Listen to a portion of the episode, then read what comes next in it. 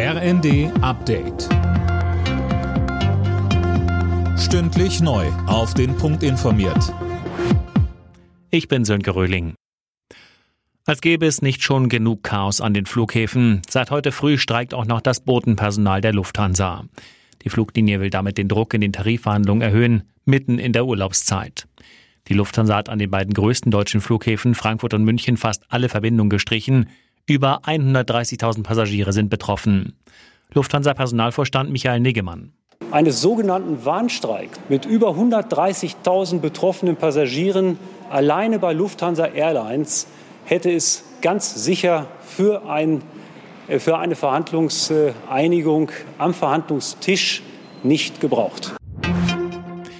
Von heute an kommt noch einmal weniger Gas über Nord Stream 1 nach Deutschland. Der russische Energiekonzern Gazprom senkt die Liefermenge auf 20 Prozent. Gisa Weber. Moskau nennt als Grund die Wartung einer Turbine. Die Bundesregierung hält das für vorgeschoben. Nach der Ankündigung, die Gaszufuhr zu reduzieren, hatten sich die EU-Staaten gestern auf einen Gasnotfallplan für den Winter geeinigt. Grundsätzliches Ziel ist es, 15 Prozent Gas einzusparen. Deutschland muss wegen der starken Abhängigkeit vom russischen Gas wohl aber mehr sparen. Die Lage in den Waldbrandgebieten in Sachsen bleibt angespannt. Nach Angaben des Landratsamts Pirna sind zwei Brände weiterhin außer Kontrolle. Hunderte Feuerwehrleute waren die ganze Nacht durch im Einsatz. Polizei und Bundeswehr helfen mit Wasserwerfern und Hubschraubern.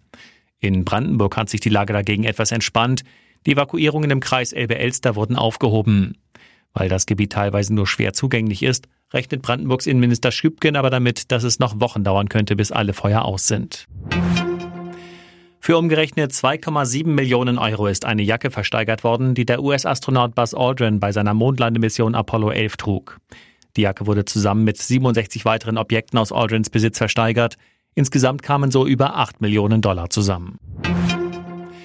Bei der Frauenfußball-EM in England geht es für das DFB-Team heute um den Einzug ins Finale. Die Mannschaft von Trainerin Martina Voss-Tecklenburg trifft um 21 Uhr auf Frankreich.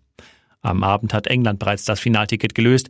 Die Gastgeberinnen setzten sich mit 4 zu 0 gegen Schweden durch. Alle Nachrichten auf rnd.de